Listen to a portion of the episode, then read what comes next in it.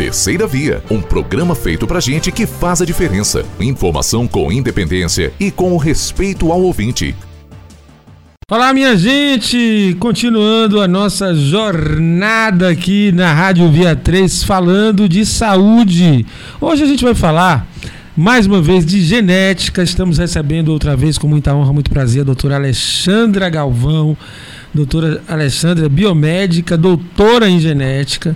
E hoje a gente vai falar sobre um assunto que de umas décadas para cá né, ganhou a mídia, é o teste da paternidade. É uma coisa que às vezes é até judicializada. Doutora Alexandra às vezes recebe umas mensagens assim, bem capciosas. Eu quero saber se é meu filho, não é, doutora, como é que eu vou saber? Mas isso foi machismo à parte, né? Essa questão aí da, da identificação da paternidade, ela pode ter ser abordada por vários ângulos. Mas hoje nós vamos falar da questão científica da paternidade, né? não necessariamente das questões pessoais que dizem respeito a cada problema de cada pessoa. A gente não vai entrar nessa seara, né? Isso, doutora Alexandra, boa tarde. Boa tarde, tudo bom, Robson? Tudo bem aí pra galera de casa? Conquista a região e o mundo pela Via 3, né? Boa tarde. É, realmente, quando a gente fala de teste de paternidade, reconstrução de paternidade, isso envolve muita coisa, envolve todo um aspecto familiar e às vezes questões sentimentais, suspeições, financeiras, é. judiciais, judiciais e por, né, por que não ressaltar o futuro de uma pessoa que está ali, né, para além de um resultado? Pois é, é isso que a gente queria fazer. Hoje a gente vai falar da ciência desse assunto, né? A ciência que ajuda nessas outras questões, mas não se mete nessas outras questões. Dá lá o resultado dela e, e as decisões são tomadas em outra instância. Doutora Alexandra, até eu me lembro que não faz muito tempo, não. Assim, em termos de décadas, não são tantas décadas. Antigamente é, tinha outras maneiras de se identificar uma paternidade que não era através do teste de paternidade, né? Isso ainda no século XX, se não me engano. Tinha que fazer um exame de sangue. Tinha alguns exames que não tinham tanta exatidão como esse de hoje, não é, doutora? Na verdade, esses daí não são de paternidade, são para exclusão de Entendi. paternidade. Então, hum. digamos aí que você tem um sangue A e o seu filho tem o sangue AB, ou sangue B, ou sangue O. E aí você tem que definir se ele é seu filho, se ele não é, só pela tipagem sanguínea. Isso é mais complicado. É bem complicado, porque eu posso até excluir alguns tipos sanguíneos. Mas Fica sempre uma margem. É, eu não posso incluir de e era 100% assim. de certeza. E era assim. Posso até excluir. Exemplo, se você... Qual que é o seu tipo sanguíneo? Olha, eu, eu sou O positivo, uhum. minha mulher é A positivo. Eu tenho duas filhas O positivo e um filho A positivo. Ai, que susto!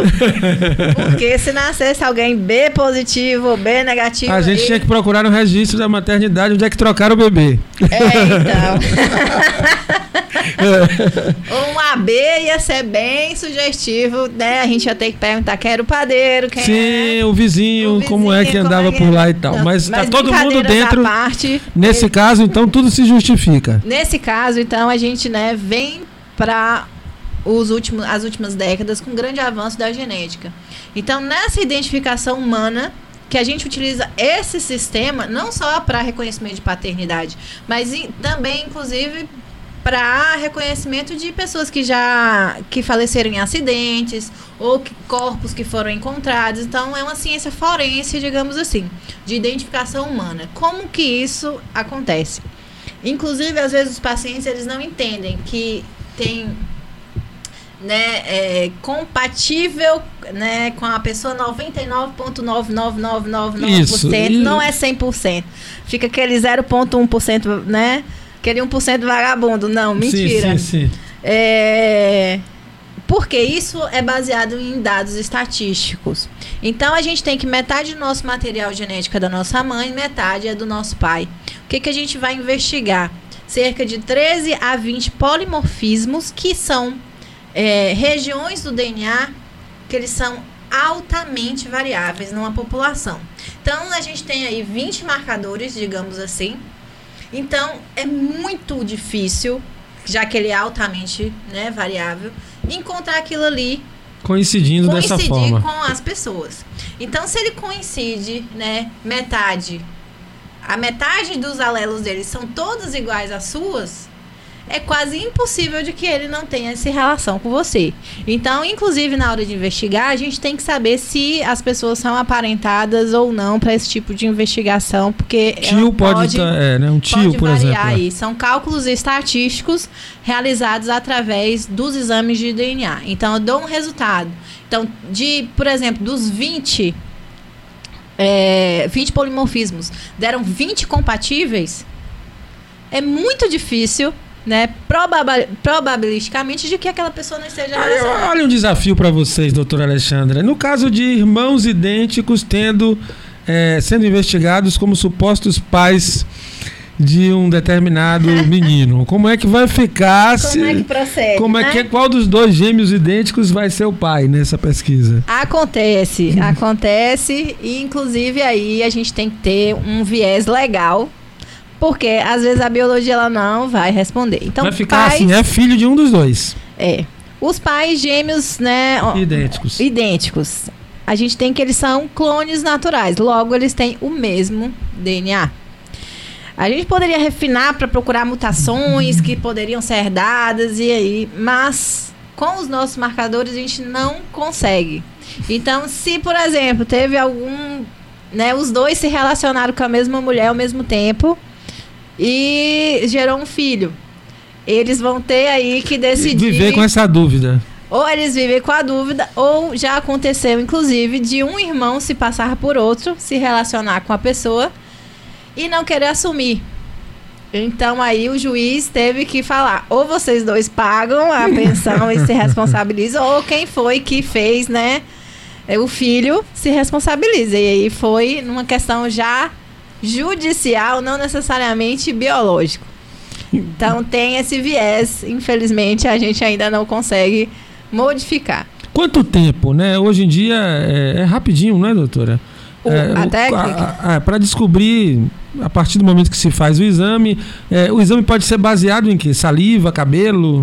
Na verdade, isso é uma pergunta muito frequente. Né? Lá no ProDNA, a gente recebe uma grande quantidade de dúvidas em relação a isso. Tem muita gente que quer saber no escondido se. Ah, eu, eu tem meu filho que tem um neto, eu não sei se é, quero saber se eu mandar cuspe, se eu mandar.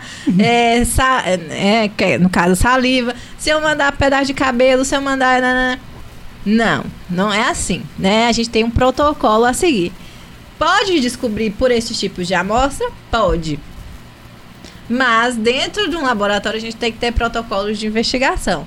Então aí, via de regra, né, a gente coloca que todo mundo tem que vir ao mesmo tempo para coletar. Então é uma coleta de sangue, e todo mundo assina os papéis. É, é bem burocrático. É um se alguém chegar lá com dois fios de cabelo e disser assim, doutora, compare aqui para mim, vê se são compatíveis. Por investigação científica, né? Exemplo, na ciência forense, num, num, perito criminal, ele consegue com a gotinha de, de saliva ou com uma gotinha de sangue que está no chão, ampliar aquele material genético e fazer toda essa investigação. Dentro de um laboratório de rotina, não faço desse tipo de, de procedimento. Então, realmente, se você aí tem interesse em fazer uma investigação séria, com um laboratório de respeito, ele tem que seguir esse protocolo. Todo mundo vinha ao mesmo tempo, assinar todos os protocolos de identificação, tem que deixar documento, tem que deixar, é, inclusive, a digital nos documentos, assinar é um exame muito bem protocolado. Então, vem todo mundo ao mesmo tempo, os envolvidos, não precisa vir a família inteira, só os responsáveis pela criança, coleta o sangue, todos identificados, a gente manda para o setor técnico, né? É um exame que demora aí no máximo 10 dias para ficar pronto, mas ele é bem rápido de se fazer hoje em dia. Em uma semana, geralmente, já está lá o resultado. Agora, doutora, é, não é só a questão é, da infidelidade conjugal, nem a questão da pensão de quem não quer pagar.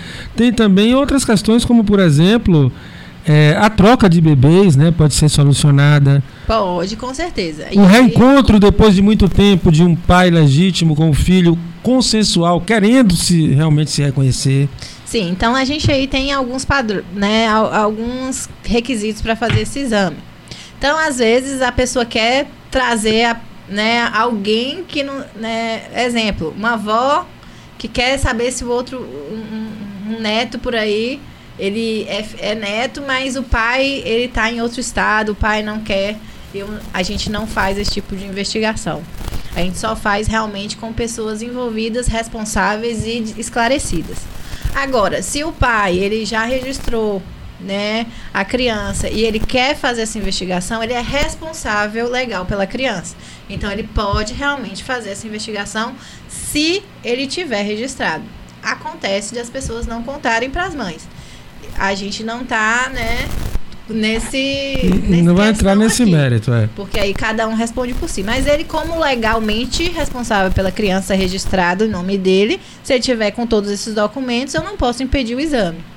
Mas a, é, é, é um, um, um tipo de investigação que costuma se realizar. Se a mãe quiser também entrar na investigação, totalmente tranquilo. A gente faz a identificação pai e mãe, porque vai vir a relação não só do pai. Porque às vezes a criança numa possibilidade de troca. Não é nem dos dois. Do pai, se investigar só o pai, mas também não vai ser da mãe. Então, se houver essa suspeita, né, a mãe pode ser inclusa. Mas se o pai né, e a mãe quiserem investigar só a paternidade, a mãe não quiser participar, eu consigo investigar só essa relação pai-filho. Agora, um exemplo que sempre entra lá, que é, são casos que a gente chama de reconstrução parental o pai da criança faleceu. Aí os avós querem né, ter a criança como neto e às vezes não tem outros parentes envolvidos. Eu consigo fazer a reconstrução se eu tiver dois parentes do pai e o filho, por exemplo, eu consigo, mas logicamente o pai tem que estar falecido aí, né, com toda a documentação para a gente fazer essa investigação. As pessoas elas devem estar esclarecidas. Eu não posso roubar um pedaço de cabelo seu e fazer, né, exemplo, esse tipo de investigação. Não posso, tá? Tem que ser tudo protocolado bonitinho. Doutora, a maior parte vem pela justiça, então, desse tipo de exame ou não? Na verdade, a maioria vem com as crianças recém-nascidas ou pequenininhas ainda, para caso de registro. Tem muita gente que vem para registrar. Ah, só registro se tiver o DNA. Entendi. Teve aquela relação ali passageira, né? Vezes, inclusive namoram mas às vezes. A dúvida surge. Muitas vezes são os avós é que tem essa pressão, ou o resto da família, ou porque desconfia de, de alguma infidelidade, ou do comportamento da outra pessoa. Enfim, tem muita gente que vem para registro mesmo. A maioria né, é de forma amigável. Em, em, no, no nossa realidade aqui, se faz esse acordo, a gente investiga. Porque hoje em dia, legalmente, se o pai se negar a realizar o exame, ele é automaticamente tido como pai, né? Pela lei. Então, é um exame que hoje em dia não está caro. Então, aí não é um exame extraordinariamente caro, ele é acessível, então fica aí num valor entre, digamos, 500, pouco menos de 500 reais. Né? Às vezes, depende do laboratório, vai de 500 a mil. Depende da investigação, às vezes pode variar até a escala de milhares, se for nesse caso que eu te citei de reconstrução parental. Bom, mas isso aí são valores que vão modificar conforme o laboratório, tá, gente? Então, eu só estou dando aí uma margem de preços que é a realidade aqui da cidade. Então, não é um exame caro. Para a dor de cabeça, às vezes, que isso vai, resolver? É, vai resultar, às vezes, em relação ao futuro de uma pessoa que, né, tem milhões de crianças sem. Quando a justiça pede, ela paga, né? Normal às vezes, né? É, aí é o procedimento de justiça. Eu não sei realmente, cada caso vai ser um caso. Mas aí, quando a justiça, ela já tem os laboratórios que fazem. Mas até entrar na justiça, né? É um exame que sai rápido. É um exame que sai de uma semana a dez dias. E o preço, às vezes, para você entrar na justiça Pra ter toda aquele, aquela demora, aquele dor de cabeça. Mas o exame no laboratório sem a ordem judicial, ele não tem validade jurídica, né? Ele tem que ser. Para ele ter essa validade de decidir na justiça, não pode ter sido feito pelo pai separado e o pai levar lá depois na justiça. Ele tem que ser encaminhado através da justiça para valer no processo, né, doutora? Bom, essa parte legal realmente eu vou ficar te devendo. Uhum. né? Aí eu tenho que pesquisar com os advogados. Mas é um exame, né? Que pelo menos no nosso laboratório não tem erro, digamos assim. É, se- é uma prova muito forte para a pessoa ir ou não no- na justiça acionar. Não tem porquê, se der negativo, ou eh, né, se não der a, a paternidade, a pessoa ir, a menos que ela realmente não tenha ficado com ninguém, por exemplo. Ou ao contrário, se deu paternidade, não tem porquê ele ficar questionando muito. Né, É, o porque se resultado. for para a justiça vai dar positivo de novo. É um resultado que ele não altera. Por exemplo, glicose, glicemia, é um exame que altera. Se você tomar um, um- um- comer um doce, alguma coisa, um alimento calórico antes do exame, cada exame vai dar um resultado. Genética não, todo exame dá igual. Tem que dar, né? Se não deu, tem que dar. Então, genética geralmente é um exame que você só faz uma vez na vida porque aquilo não altera os exames de genética em si. Porque a constituição genética da pessoa não vai alterar a condição da pessoa. Às vezes a condição de um tumor em relação a câncer aí é outros 500, mas o constitucional não altera. 99,999%, né? Isso- 99999, que é aproximadamente 100. E aí tem a exclusão também, né? Há casos de que realmente tem a exclusão e aí tem a porcentagem ali também calculada em relação ao que foi encontrado de polimorfismos compatíveis. É por compatibilidade. É como se você tivesse um código de barras e metade daquele código de barras vai ser igual, né, ao da outra pessoa. Então não tem é, é muito, muito confiável. É 99,99999. Acontece às vezes, doutora, de aparecer mais de um, de, mais de um candidato a pai no mesmo exame também, não é isso? Mais de um Os candidato. supostos pais podem aparecer juntos também, né? Geralmente. Fulano é, ou cicrano vão lá para ver qual dos dois fulanos ou cicrano Pode é, acontecer. Mas geralmente é por tentativa e erro. É, a gente tá brincando aqui, mas é um tema Nossa, bem é. sério. A gente tenta tratar isso de forma mais natural possível. Né? As pessoas, elas tendem a se respeitar, mas é uma coisa muito delicada. Né? A gente faz com toda a seriedade, confidencialidade. Apenas o, o responsável do laboratório, ele tem acesso ao exame. É um exame confidencial. Você não consegue pegar esse laudo online, não consegue pegar pela internet, como os outros exames comuns, tá? Esse é um é, o exame de, de, de paternidade e o de HIV são os únicos no laboratório que a gente não costuma soltar pela internet. E o toxicológico, né? Então são exames mais é, que tem uma característica mais sensível de resultado. Então, se a pessoa ela tiver qualquer dúvida, ela pode vir, né, até o responsável técnico questionar. A gente está aberto a tirar dúvidas das pessoas, porque às vezes não é bem interpretado esse 99,9, mas isso daí é só o cálculo estatístico das probabilidades, porque é quase impossível dar o 100% pelo esse cálculo. Mas, né, se deu 99,99999, tem as. Né, Se convença, meu amigo. É seu. é seu. A gente conversou mais uma vez aqui na Rádio Via 3 com a doutora Alexandra Galvão, biomédica, doutora em genética. E se você quiser é, conhecer mais um pouquinho sobre esse trabalho maravilhoso, né? A genética realmente é uma coisa fascinante. Está em pleno desenvolvimento a genética. Cada dia aparece com uma novidade surpreendente. É só seguir a doutora Alexandra na rede social. É, arroba doutora Alexandra Galvão. Eu queria também fazer um convite, né? Curtam lá a minha página, me seguem lá no Instagram, arroba doutora Alexandra Galvão. Mas também a gente está elaborando um programa para vocês especial de disseminação da ciência, que é o Pint of Science. Eu estou convidando vocês para ir para o bar conversar comigo e com os meus colegas cientistas.